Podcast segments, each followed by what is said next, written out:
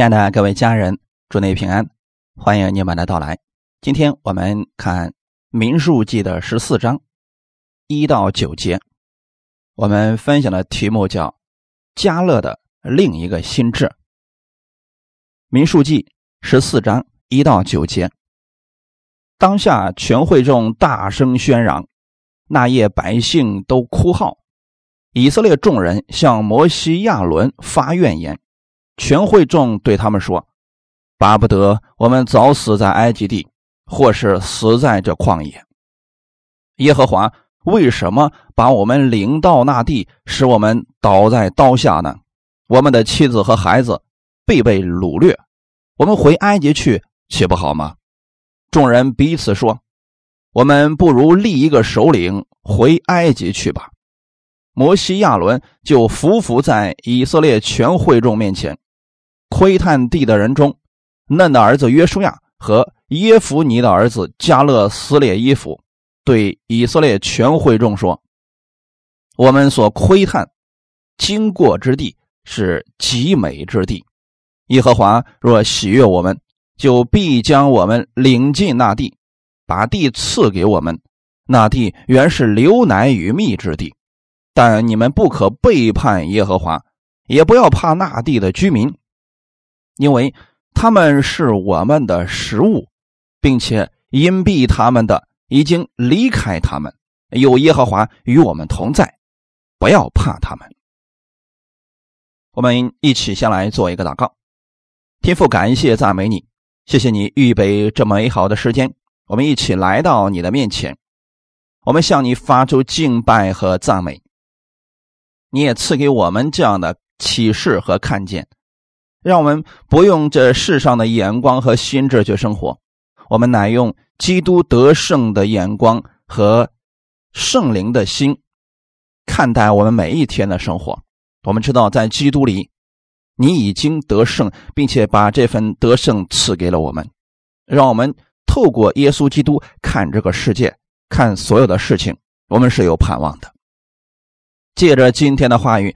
使我们每每一个弟兄姊妹都得着从你而来的供应，把下面的时间交给圣灵，你亲自来更新我们每一个弟兄姊妹的心思意念。奉主耶稣的名祷告，阿门。我们今天分享的题目叫“加勒的另一个心智”。这段经文的背景是他们到了迦南地的边上。当时摩西派了十二个人进入了迦南地，四十天以后他们回来了。这十二个人报告了迦南地的情况。这些人都说，那地确实是流奶与蜜之地，真的像神所说的那样的美好。但其中有十个人说，那地虽然美好，但是。敌人高大，城墙坚固，我们进不去。在我们看来啊，敌人实在是太凶猛了，我们战胜不了他。我们在那些敌人的眼中啊，就像蚂蚱一样。敌人看我们呢，也像蚂蚱一样。其实他们是想表达，虽然地是不错的，但是啊，我们根本就进不去。其中的这十个人报告了坏消息，负面的消息。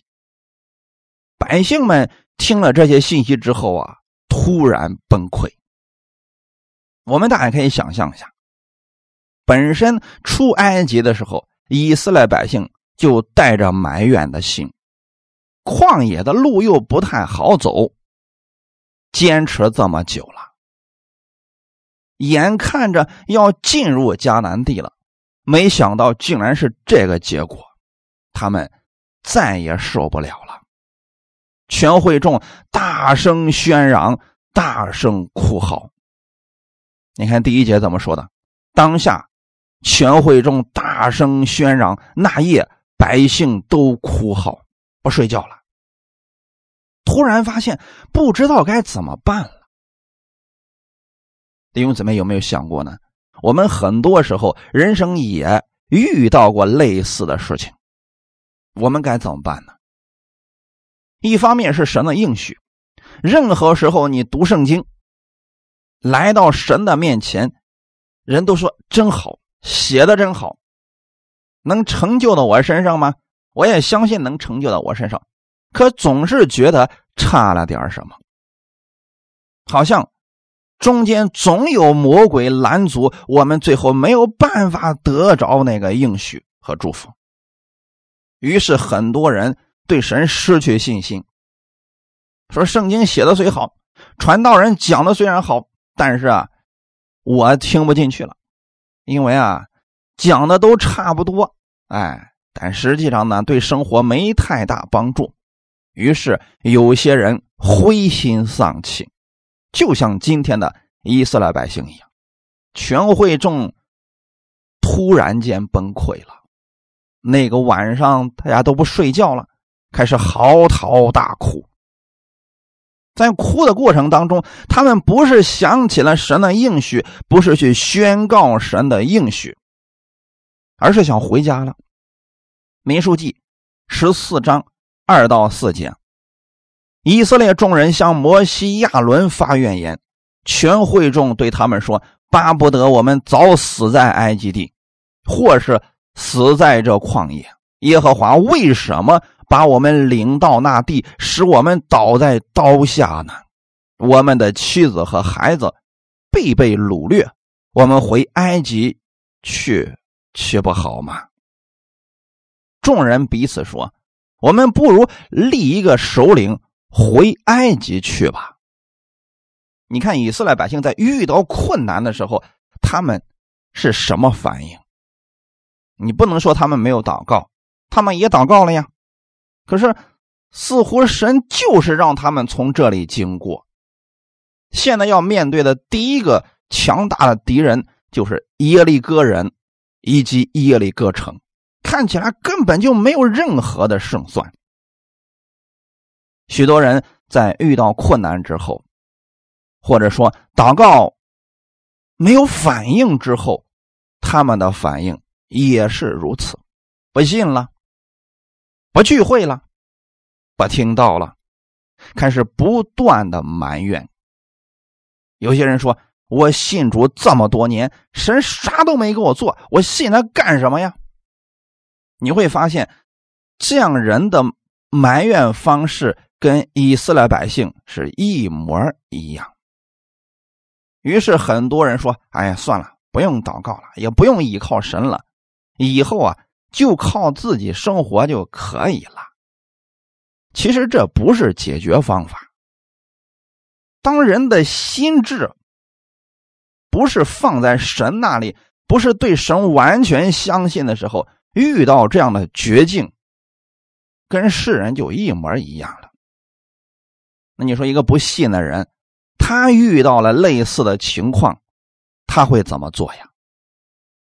无非也就是埋怨、灰心，什么都不干。他们的反应也不过如此而已嘛。但是我们是相信神的呀，神给他们的应许是什么呢？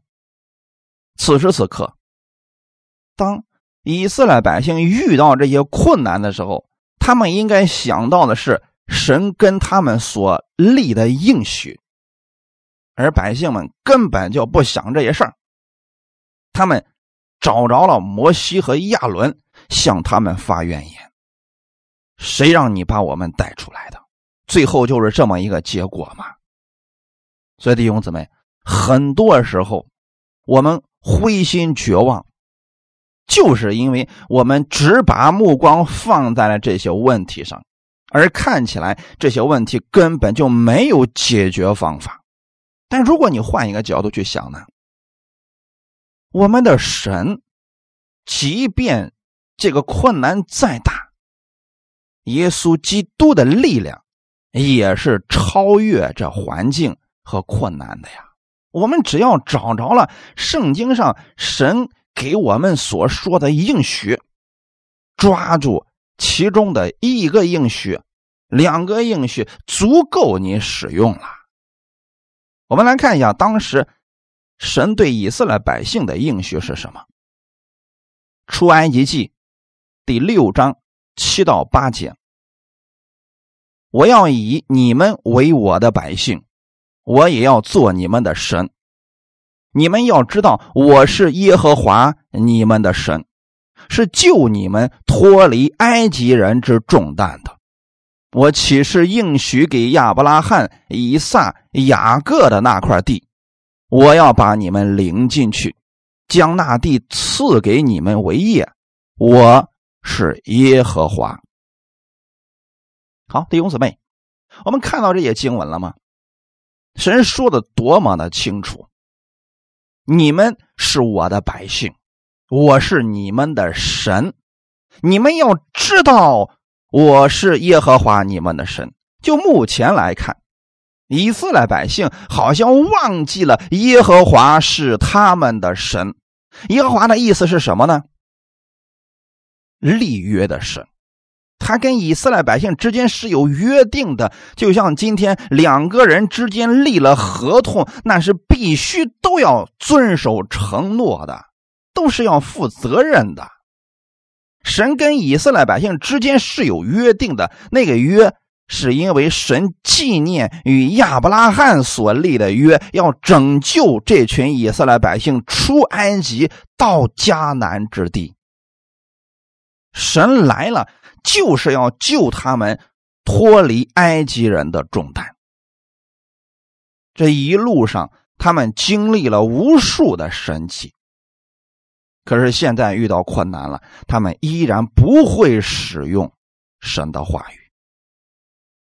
今天有很多人特别喜欢去追求神迹、恩高，还有骑士预言等等。我不反对这些，但如果把所有的目光都去追求这些东西，遇到困难了，你依然不会使用神的话语，那么结果可能就跟这群以色列百姓一样的灰心绝望，甚至说：“哎，不信了，拉倒了。”你要知道，耶和华是你的神，这点至关重要。以色列百姓总觉得这个神跟他的关系很远，那是摩西的神，是亚伦的神。我们今天有很多人也总是觉得说：“哎，那牧师跟神的关系就好，我呢这个离神特别的远，所以我祷告不一定有果效。”其实这些想法都是错误的。我们应该个人跟这位神建立美好的关系。他们，当你接受耶稣的那一刻，你要相信，耶稣的血洗净了你所有的罪，你自己跟天父之间的关系就已经和好了。在天国里，神能照顾到他的每一个百姓，这就是我们的神跟人的不同之处。在这个地上，可能我说我们跟啊某个。官比较大的人关系比较好，他能照顾我们。可是你知道吗？在天国不是这样的，在天国里边的特点是，你是神的百姓，无论你的要求是什么，问题是什么，困难是什么，他都能够直接来帮助你。不是让牧师全权代理，让牧师的能力帮助你，是我们的耶稣亲自来帮助你。你想啊，你的生命不是，呃，你的牧师救的，也不是领你信主的那个人救的，他们只不过是管道而已。你的生命是耶稣亲自救的，这证明了他是你的主，是你的神。你的生活当中遇到任何问题的时候，不要想到的是啊，你没有办法了。你要想到的是，耶稣是你的神。你是他的百姓，他会保护你，他会供应你。那你要想起耶稣所说的话语，要抓住他的应许。神当时说，他应许给亚伯拉罕、以撒、雅各的那块地，我要把你们领进去。其实，如果以色列百姓他们每一个人都去思想这个应许，啊。神是要把我们从埃及地救出来，然后把我们领进迦南地，将那地赐给我们为业。你就反复去想这段应许就够了。神要把你领进去，神没有说不会遇到敌人，也没有说过路途一帆风顺。但神说了一个结果，就是他会把你领进去。领进去就说明不是你自己在战斗，不是你去征战，那是神在前面带领着你往前走。我们今天可以默想一下，我们人生的道路是不是也是这个样子的？不是我们自己在走，当我们接受主耶稣的那一刻，圣灵就与我们在一起，任何时候都与我们同行。他要领我们往前走，直到我们生命的结束。然后我们最终的目的地是天国，新天新地。阿门。在这个地上的每一天，神。都像带领以色列百姓一样，在带领着你。哈利路亚！那你遇到问题该怎么做呢？很简单，遇到问题了，我们就需要向我们的天父来祷告，然后抓住他的应许，然后说：“这就是我要承受的结果。我的主必然会为我征战，我一定会战胜这个问题。我的主不会让我吃亏的，不会让我死在旷野。”他的应许一定会成就在我身上，虽然我现在没有看到，但我相信他的话语，因为他是耶和华。耶和华的意思是与我立约的神，这个名字当中就代表着约定。哈利路亚。那如果人在遇到问题的时候，忘记了神的应许，忘记了神的能力，那这个时候呢？他一看这个困难，肯定会去描述这些困难，也肯定会被这些困难给吓倒的。恐惧是会传染的。民数记十三章三十二到三十三节，探子中有人论到所窥探之地。向以色列人报恶信，说我们所窥探经过之地是吞吃居民之地，我们在那里所看见的人民都身量高大，我们在那里看见亚纳族人是伟人，他们是伟人的后裔，据我们看自己就如蚱蜢一样，据他们看我们也是如此。好，读到这些的时候，你看，这是百姓们所传达回来的信息。神把这样的信息称之为恶信。他们说的对不对呢？其实从客观事实上来讲，他们讲的是一点都没错。他们说出了一个事实：那地。确实，那里的居民身量高大，经常征战吞吃别人。那些人，亚纳族人，长得非常的高大威猛，这是事实，没错。可为什么神却说你向以色列百姓报的是恶信呢？弟兄姊妹，我不知道我们在生活当中，我们经常用我们的口报给别人的是恶性，还是？好信息呢，还是好消息呢？我们说我们是传福音的人，对吗？圣经上把这样的人夸赞的非常的美妙。看呐，那传福音、报喜信的人，他们的脚踪何等佳美！那作为神的儿女，我们每一天在传达什么信息呢？这个是我们要去思想的事情，因此啊，我们来不仅仅是听一段信息，更重要的是要把这样的信息用在我们的生活当中。我们每一天要把他这个信息要用在生活当中去思想，哎，这个跟我有什么样的直接的关系？它会让我跟神的关系有没有更新的、更美好的进展呢？那我们要让我们的口传达这样的恶信吗？你看，百姓们他们听到的也不全是假话呀。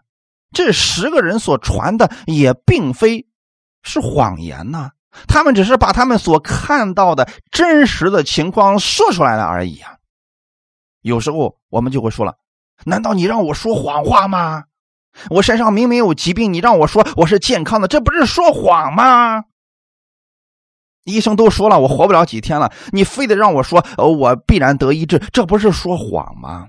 是，你可以把医生的话重复，每天都重复，每天都思想。你可以把你现在所遇到的困难，每天都去抱怨，这也可以的。但但神看来，这就叫做恶性，因为你只看到了你眼睛所看到的，你并没有透过属灵去看这件事情。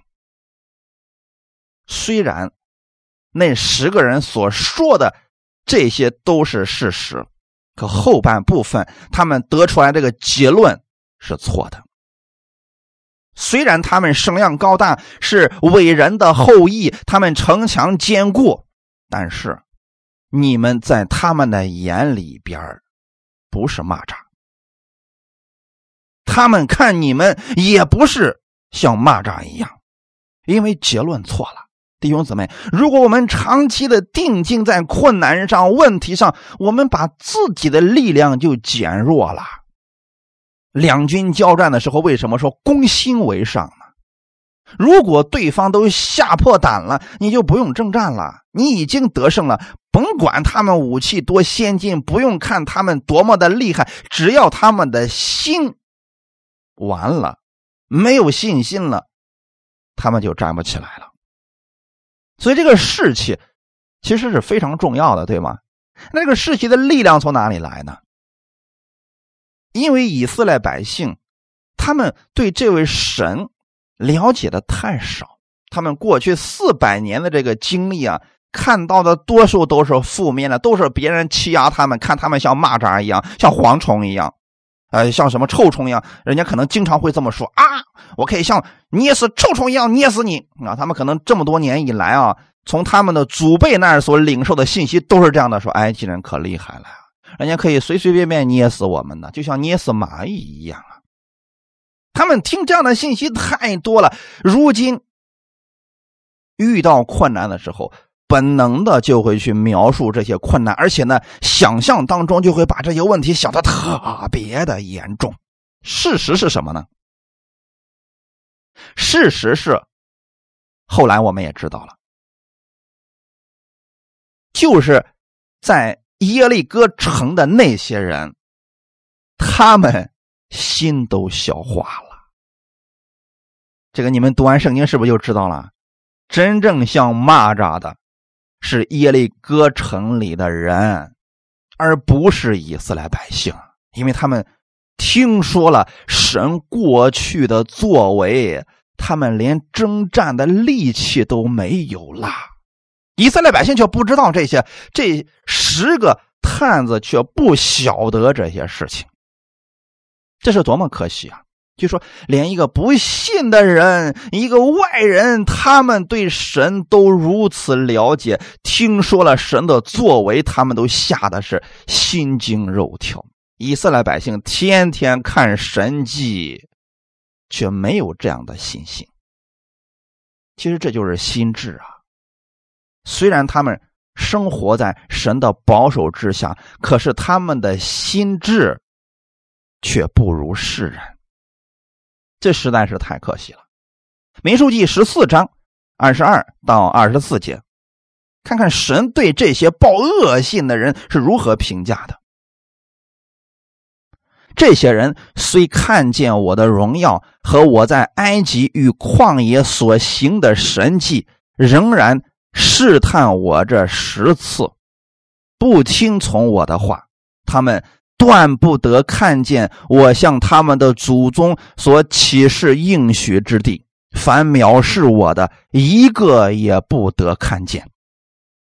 唯独我的仆人加勒，因他另有一个心智。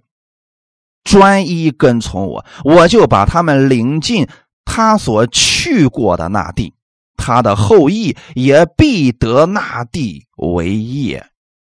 阿门。面对十个探子所报出来的恶信，让百姓们全部都没有了信心。结果，神对这些人跟他们所说的话语就是。你们进不去。不是神阻拦他们进去，是因为他们不相信。这弟兄姊妹，很多人说：“你看，这不是我所担心的事儿，还是发生了吗？”好像神真的没在他身上做什么。他们又开始埋怨神，说：“你看，我过去也倚靠过神，结果呢，什么都没有发生。我身边有病死的、老死的、出车祸死的，一个好的神迹都没有。那些人都信耶稣，可没一个好结果的。所以你说我现在干什么呀？”正是因为这个人有这样的信，所以他注定是看不到好的结果的。不是神不给他，是他不相信。你看，十个探子报了恶信，结果以色列百姓们，他们多数的人都相信那十个人所说的话。虽然有约书亚和加勒极力的反对，说正面的言语，他们不信，他们要打死这两个人。在神看来，就是这些百姓们心里所相信的。是错误的，他们不肯相信正确的。那十个报恶信的人，只不过说出了他们心里原本就相信的东西而已。你们可以回头看一下以色列百姓在旷野的这些年的生活，他们遇到问题就埋怨，动不动就想拿石头打死摩西，这是他们擅长的呀。所以他们心里边其实真的。不太相信神的这些应许，他们更多的是看到了旷野的荒凉，啊，看到了炎热，看到了缺乏，他就没有看到神每一天都与他们同在。所以神对于这样的人说的是：“你明明知道我的神迹，你明明看见过我的荣耀，你却依然在试探我。”什么叫试探呢？就是主啊，我就不信你能把我领进埃及地，就是反话，说反话嘛。你看这个世界上是不是有很多人也特别喜欢说反话？我就不信你能干成这事儿。弟兄姊妹，一定不要说这样的话语，特别是对待自己的孩子、对待自己的亲人，千万不要说这样的反话，因为这样的反话说多了，它会成为真实的。大家了解了吗？以色列百姓其实就是这么个情况，他们试探神，想要喝的的时候试探神，想要吃的的时候试探神。其实你真的有这个想法，你说主要我有这方面的需求，求你帮助我，你赐福给我，这就可以了。我就不信你能让海里边的那些动物都出来让我们吃了吗？你能赐下肉给我们吃吗？哎，其实这样的就千万不要，这就是试探，就是怀着不相信的心。而那十个探子，即使报出来的恶信，他们深信不疑。所以神最后说：“啊，你们不听从我的话，所以你们断不得看见我向他们的祖宗启示所应许的地，藐视我。为什么叫藐视神呢？其实就是神的应许是这么说的，他们不相信，他们相信的是反面的东西，所以他们看不见。我不希望今天听到的你。”是这样的一个结果，因为我们所想要看到的结果，就是跟我们的相信是有关系的。你的心智是什么样子，你就能得到那个果效。因此，要把你的心智啊，回到神的应许上来。看二十四节，《民数记》十四章二十四节，唯独我的仆人加勒，因他另有一个心智，专一跟从我。加勒和约书亚，他们两个心里所存的，跟其他的以色列百姓有什么不一样呢？弟兄姊妹，我们可以想象一下啊，他们遇到的问题是一模一样的，他们遇到的困难也是一模一样的，他们在路上所经历神的事情也是一模一样的，可是结果却不一样。这就相当于说。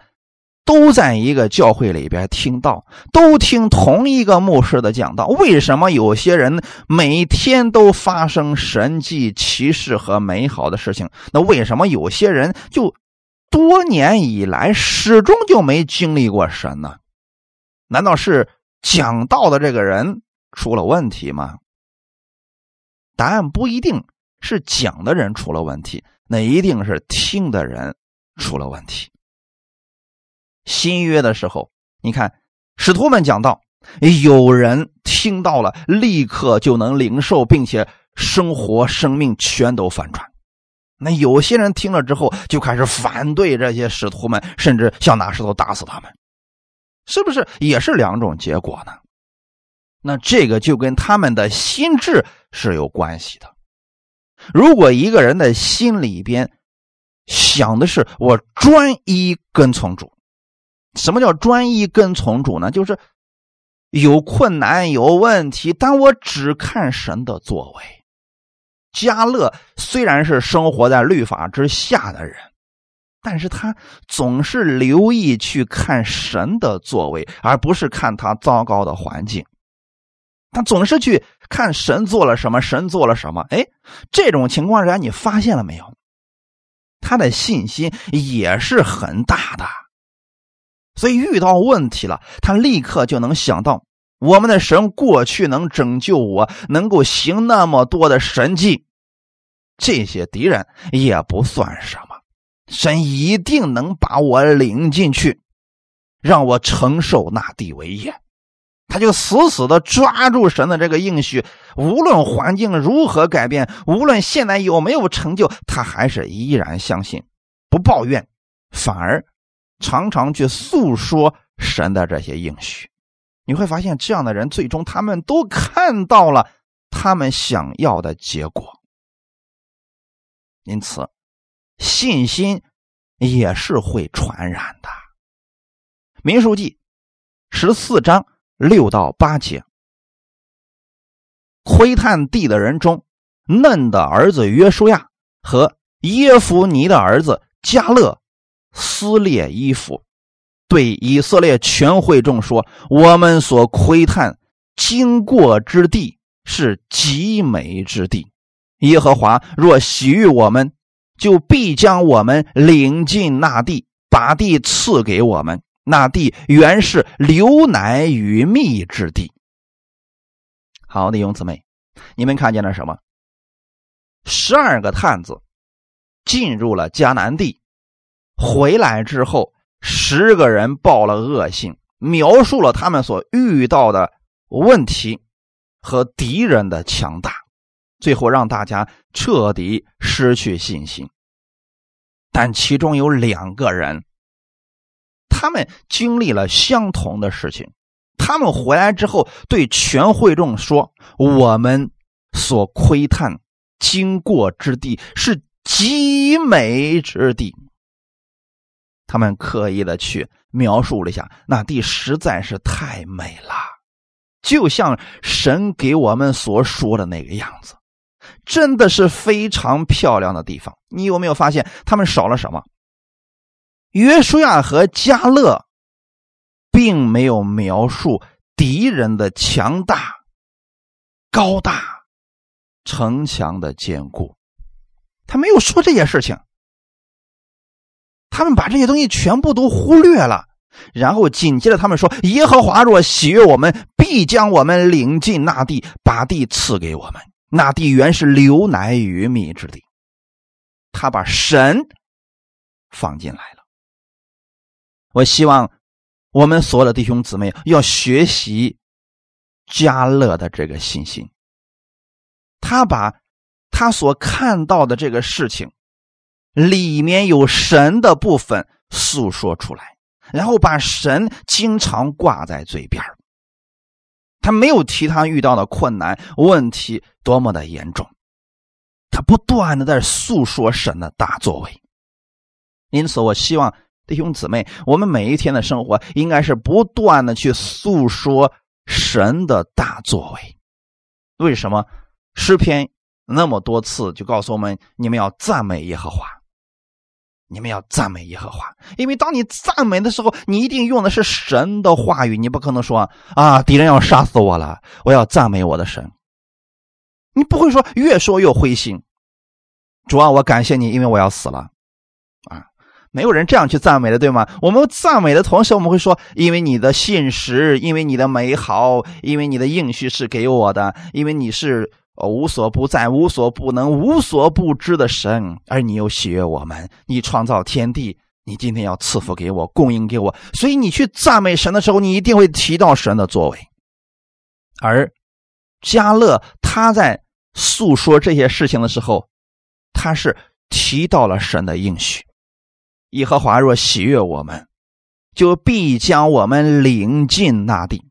刚刚我们读过这些经文了，神说的就是我要把你们带出埃及，领你们进那美好之地。而加勒只不过是说出了另外一个事实，那就是神要领我们进去。他对敌人的描述几乎不说，哈利路亚。因此，人生的道路当中，就看你的眼睛看的是什么。我们如果说每一天心灰意冷，那你看到的可能就是因为这世界上太多的丑恶的事情，让人灰心的事情。你有没有发现，那些喜欢看这些负面报道的人，他每天发的都是报这些负面的东西。哎，你会发现他的朋友圈，他所评论的东西都是这些负面的。我们有时候很好奇，他们到底是怎么找着这些信息的？为什么我们就看不见呢？哎，这些人总是看到啊，呃，这个人性多么的恶，世界多么的黑暗，啊多么的糟糕。哎，他们每天都能发出无数条这样的信息，我都不知道他们从哪儿找出来的。可能啊，人的心里边如果总是关注这些黑暗的，可能黑暗的东西就越来越多的就彰显在他们面前了。而我们看到的是什么呢？哎，神的美好，耶稣的美好，哎，更多的见证。你会发现，哎，你去关注这些美好，这些美好的东西会越来越多，越来越多。过去我们不信耶稣的时候，我们觉得世界上没有神。后来我们信了耶稣之后，我们发现，哎呦，原来我们周围有那么多人竟然都信耶稣，以前怎么没有发现呢？这就是因为你的心智改变了，所以你周围的环境，你也发现有不一样的眼光，神给你开启了。其实，约书亚和加勒所面对的问题，跟其他的十个汉子的问题是一模一样。就是因为心智不同，所以他们口里所出来的言语也是不同的，他们结果也不同，表现出来的样式也不一样。约书亚和加勒充满信心，充满盼望。后来到约书亚八十五岁的时候，他能够主动请战，对约书亚说：“你把那山地赐给我。”妈，我不让你们上去征战，我带领人上去攻下那地，你只要把那地应许给我就行了。我今年八十五岁了，之前我年轻的时候力量如何，现在我的力量也是如何。你看到了没有？这就是加勒的信心呐，这就是他的心智啊，他每一天都在关注着神的美好。我们教会当中有一个啊老阿姨啊，呃八十多岁了，她眼睛不花，耳朵不聋，走路也非常的有劲儿，看起来像六十多岁的，每天充满喜乐。跟她同龄的，我相信八十多岁的可能很多都已经躺在床上不能动弹了，甚至很多人就呃身上很多的疾病。然后呢，有一些人呃就问他说：“那你到底是怎么信主的？”他说。很简单呀，我就每天思想圣经当中神给我们这些美好的事情，我相信神不再纪念我的罪了。那么他给我的一定是好的呀。我生活当中那些不好的事情啊，我就不去看他了。我相信我的主啊，对我都是好的，万事互相效力啊，最终一定是让我得益处的。所以我每天就喜乐的赞美神，来遇到那些。亏损的事情啊，不好的事情啊，我也不放在心上，因为我知道神不会让我吃亏的。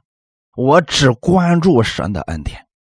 哎，八十多岁的老人，走路非常的快，每天笑呵呵的，身体健康。弟兄姊妹，很多很多时候我们说，哎呀，我们也拥有那样的生命就好。其实你可以做到的。很多人关注的是负面的啊，是罪的问题。我也相信有很多人总是讲罪罪罪，其实你更应该关注的是基督的义义义，神的恩典恩典恩典。哈利路亚，这会对你的生活产生作用，会让你的心智不同的，会让你对你的生活充满信心，充满盼望。即便有困难来到，你也会充满信心和盼望，因为你相信。神与你同在。民书记十四章第九节，但你们不可背叛耶和华，也不要怕那地的居民，因为他们是我们的食物，并且因避他们的已经离开他们，有耶和华与我们同在，不要怕他们。为什么他们能说出这样的话语呢？你看，他们压根心里面就没有去描述敌人高大、城墙坚固，我们在他们面前像蚂蚱一样。没有，没有，没有。约书亚和加勒根本就没提这些事情，他是说出来了另外一个事实，就是你们不要背叛耶和华。就是什么叫背叛神呢？神的话语是这么说的，你偏偏要反着去说，这就叫背叛神。神说要领你们进入迦南之地，你偏偏说你要死在旷野，这就叫做背叛神。很多人一直以为是我做了对不起神的事情了，才叫背叛神。其实呢，只要我们心里所思想的跟神的应许不一致，那都叫背叛神。当一个人背叛神的时候，他心里一定会被惧怕充满的。但是，当一个人他每天去宣告神的应许的时候，信心就会充满。这个信心也是会传染其他人的。阿门。你跟一个天天生活充满信心、口里充满祝福的话语的人，这个人是阳光的。你跟他在一块的时候，你也觉得哎，世界真美好。就像约书亚和加勒一样，哎，你只要说跟着这两个人，遇到什么事那都不是事儿。面对如此强大的敌人，加勒和约书亚说：“哎，他们是我们的食物，并且呢，阴蔽他们的已经离开他们了。”其实，加勒和约书亚一直在强调神的大能，同时也。强调有耶和华与我们同在，所以根本不必怕他们。这就是加勒的心智。阿门。因此，你跟一个什么样的人，如果这个人天天发都是负面的征战的信息，你就别再跟着他了。那一定会把你带到那个境地当中去的。跟了什么样的人，你的人生是不一样的。旧约当中有一个人叫大卫。大卫的人生算是比较坎坷的，神给他有美好的应许，让他成为以色列的王，也确实神让他坐在那个王位上了。而之前的时候，大卫也经历了许许多多的患难，特别是神给他应许之后，这个患难依然还在。但大卫有一个好处是什么呢？他总是关注神的应许，他完全的相信神。在大卫逃避扫罗王追杀的时候啊，有一次他逃到了亚杜兰洞，在那个地方接收了很多流浪的人。大卫影响了这群人。我们来看一下《撒母耳记上》二十二章一到二节，大卫就离开那里，逃到亚杜兰洞。他的弟兄和他父亲的全家听见了，都下到他那里。凡受窘迫的、欠债的、心里苦恼的，都聚集到大卫那里。大卫就做他们的头目，跟随他的约有四百人。你看，跟随大卫都是什么样的人？窘迫的，哎，就是可能是。生活遇到了极大的艰难，对生活失去信心了，欠债的，哎，被人追债的，还不上钱的，心里苦恼的，你有没有发现？哎，跟今天我们所讲的以色列百姓有点像啊！以色列百姓其实比他们还强点跟随大卫的这些人，那如果大卫不给他们正确的引导，那这群人天天在一块一定是抱怨的，因为他们遇到的事没一个好事跟随大卫的有四百个都这样的人呐。可你有没有知道呢？后来当大卫去征战的时候，他有三百勇士，都是这四百人当中出来的，很有意思吧？这些人过去是什么样子呢？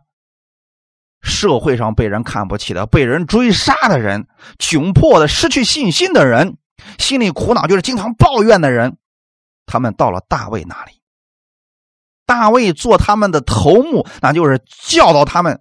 这群人只做一件事，就是听话。哎，后来这群人被大卫训练成了勇士，上战场，何等奇妙的事情！大卫都能做到这样的事情，为什么我们不可以呢？我们的主还是耶稣基督呢？原因很简单，大卫把信心传递给了这些人，这些人就拥有了大卫那样的信心，他们就充满了力量。简单来说，跟着谁你就像谁。我们说我们是基督的门徒，那我们应该越来越像基督才对，对吗？充满信心，充满阳光，对神的话语毫不怀疑，这就是基督的样子呀。罗马书第十章五到八节，摩西写着说：“人若行那出于律法的义，就必因此活着；唯有出于信心的义，如此说。你不要心里说，谁要升到天上去呢？就是要领下基督来；谁要下到阴间去呢？就是要领基督从死里上来。”他到底怎么说呢？他说：“这道离你不远，正在你口里，在你心里，就是我们所传信主的道。”弟兄姊妹，你领受的到底是什么样的真理呢？你说我领受的是摩西律法啊，这个不可以做，那个不可以做，做的话就死啊。是你如果领受的是摩西的律法，你确实每天会活在心惊胆战之中。可今天我们不是成为摩西的门徒，我们要成为基督的门徒。耶稣基督是什么样子呢？你要多去看一看耶稣所做的事情，耶稣所说的话语。耶稣的道离你不远。今天你领受的是什么样的道呢？在你口里的是什么呢？在你心里的是什么呢？如果你说在我口里的是基督的话语，这信心的道。好，那就从你嘴里一定会说出信心的话语，在你心里的是什么？你说在我心里的是耶稣基督啊，那么好，从你心里所思想的应该是基督的话语。耶稣从来不说负面的话，哎呀，气死我了！哎呀，这下没救了！哎呀，这下去不了天国了，还不一定呢。耶稣从来不说这样的话语的，所以你要像耶稣一样去说话。基督徒的生活是从信心开始，以信心结束。这个怎么理解呢？就是耶稣怎么说啊，你就怎么说；耶稣怎么想，你就怎么想，这就简单吧。耶稣基督的话语就是我们信心的根基。总是有很多人说，我们要多去了解，我们有多么的败坏。好吧，去了解吧，你会越来越败坏。其实你更应该了解的是耶稣基督的作为，这样。信心会在你里边扎根，你的信心会越来越多的。神的应许就是我们的保证，这是靠信心来支取的。哥林多后书第四章十三节，但我们既有信心，如经上记着说：“我因信，所以如此说话。”我们也信，所以也说话。一个人口里所说的就是他心里所想的，这点毋庸置疑。如果一个人经常能说出信心的话语，说明他心里充满的是信心的话语。我们如何信，就如何说话。我更愿意弟兄姊妹把基督的话语充满你的心里，那你口里所出的一定是基督信心的话语。说出信心的话语，就会看到这信心话语的果效。因为神的话语是有大能的。哈利路亚。你要宣告在基督里的意义，宣告神在你身上的祝福，神给你的应许，先从口开始。你说我心里面还是有疑惑，那就说出信心的话语吧。我们不是看见了才说出来，是你凭着信心说出来，然后就看到了。这是属灵的法则。世人的特点是我看不见，我就不说。我把我看见的说出来，那不就跟那十个探子一样了吗？那你信主有何意义呢？我们信徒就是相信基督所说的，基督如何说，我们就如何说。那看我们的神是怎么说话的？创世纪第一章一到三节：起初，神创造天地，地是空虚混沌，渊面黑暗。神的灵运行在水面上。神说：“要有光，就有了光。”弟兄姊妹，这是我们神的说话方式啊！一开始，渊面黑暗，空虚混沌。啊，分不清光暗，分不清对错，好像一切都比较模糊。这个时候，神想要光出来，但这个时候还没有光。神说的是要有光，结果就有了光。我们会怎么说呢？哇，好黑啊！那就注定越来越黑嘛。所以今天你到底该怎么样去说话呢？你是遇到了困难，你是遇到了疾病，你是遇到了危险，但请不要把你现状描述出来，你要把你想要的结果描述出来。阿门。就像神一样，他希望有光出来，这个时候他说要有光，这光不就出来了吗？耶稣是不是也是这样说的呢？你脱离这病了。路加福音十七章。里边记载了这么一件事情，就是有十个长大麻风的人迎着耶稣的面过来，远远的站着。他们说：“耶稣夫子，可怜我们吧。”其实他们想得着耶稣的医治。耶稣说：“你们去把你们的身体给祭司查看。”耶稣把这个话给他们之后，那。很多人就会说了：“你先医治了我，然后我再把我的身体给祭司查看呀！我现在满身大麻风，我给祭司看啥呀？”很多人总是希望看到结果了，然后再去做事情，这不叫信心。信心是你还没有看到的时候，你就已经相信此事必然会成就，即便有波折，你也相信结果不会变。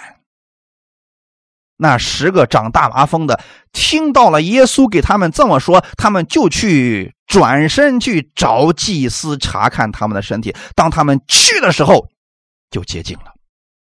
这就是圣经上所说的话语。当他们去的时候，他们的身体就洁净了。如果呢，假如中间你在那儿，你说我不去，我去找祭司干什么呀？现在满身都是大麻风，我还去找祭司呢？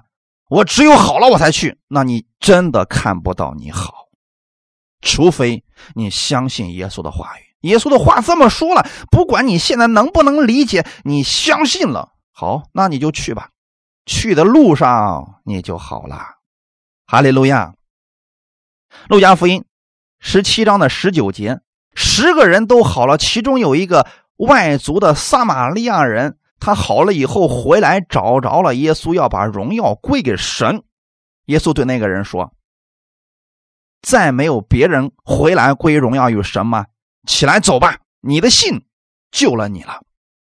这是真正的信，弟兄姊妹，这是真正的信。”你们要如此来相信，这就叫做另一个心智。另一个心智的意思就是，我们任何时候按照耶稣所说的，按照耶稣所做的，我们如此说，我们也如此做。你一定会看到耶稣给你所说的那个应许成就在你的身上。哈利路亚。最后，我们看一段经文，《以弗所说》第四章二十一到二十四节。如果你们听过他的道，领了他的教。学了他的真理，就要脱去你们从前行为上的旧人。这旧人是因私欲的迷惑渐渐变坏的，又将你们的心智改换一新，并且穿上新人。这新人是照着神的形象造的，有真理的仁义和圣洁。阿门。你们有没有听过耶稣的道呢？有没有领受他的教训呢？有没有学他的真理呢？很多人我听他道很久了，我我也领受教训很久了，我也学习神的真理很久，听了真理很多年了。好事情，那要怎么做呢？要将你的心智改换一新，改换一新就是把之前的想法都给它放下来吧。以前怎么样看世界，现在要透过耶稣看世界；以前怎么样看人，要现在要透过耶稣去看人；以前怎么样不饶恕，现在要透过耶稣去饶恕。这就叫做心智改换一新。以前说负面的话语，现在要像耶稣一样去说话。这就是脱去了。从前行为上的旧人，因为以前为什么那么想，为什么那么说，是心里有私欲啊，是因为心里不愿意呀，觉得不平衡啊，不公平啊，受委屈了呀。可现在要透过耶稣去看，你就知道，神所有的这一切对你来说最后都是有意义的。要穿上新人，请记得你是新人，新人是照着神的形象造的。哈利路亚！你身上有基督的公义，有基督的圣洁，那我们就学习像耶稣一样去生活吧。这就是加勒的另一个心智，他只关注神的荣耀、神的得胜、神的权柄、神的大能，结果他的生活就是那个样子。我也愿意在新的一周开始的时候，我们每一个弟兄姊妹这周能换一种方式来生活，换一种方式来思考问题，透过耶稣。去看所有的事，所有的人，你会看到不一样的世界。你的心里边会被基督的信心充满，这就是加勒的另一个心智。我们一起祷告，天父，感谢赞美你，谢谢你借着这样的话语来更新我们的心思意念。在基督里边，我们是新人，新造的人，是照着神的形象造的，像耶稣一样。充满了耶稣的荣耀和权柄，耶稣在这个世界上是得胜的，因此我们也是得胜的。耶稣如何，今天我们在这个世界上也如何。我相信这一周是充满能力的一周，无论我往哪里去，圣灵会与我同在，他会保守我，会带领我前面的道路。我愿意保守我的心和我的口，我说基督所说的话语，我默想。基督的大能，莫想你的应许。我相信你的应许必然会成就到我身上。无论我现在遇到的环境如何，我相信神，你是得胜的神，你是充满荣耀的神，你是赐福给我的神。我也会是这祝福的管道，给我身边的人带去的是好消息，把基督的大能、美好的见证会借着我带给他们。感谢赞美你，谢谢你如此的爱我们。一切荣耀都归给你，奉主耶稣的名祷告，阿门。我们一起来做一个祝福的祷告。天父，我们感谢赞美你，你是如此的爱我们，在基督里边，我们是新造的人，旧事已过，都变成新的了。我们也愿意用这样的心智去生活。新的一周的开始，我相信我的生活不再一样。奉主耶稣基督之名。我相信我是被神所爱的，我身上充满了神的祝福。无论我往哪里去，你都与我同在，你必会赐福我手中所做的。我也会成为别人的祝福，像亚伯拉罕一样，像大卫一样，去影响其他人，把信心传递给其他人。这一周，我会在我手中所做的事情上看到你荣耀的丰富。感谢赞美主，一切荣耀都归给你。奉主耶稣的名祷告，阿门。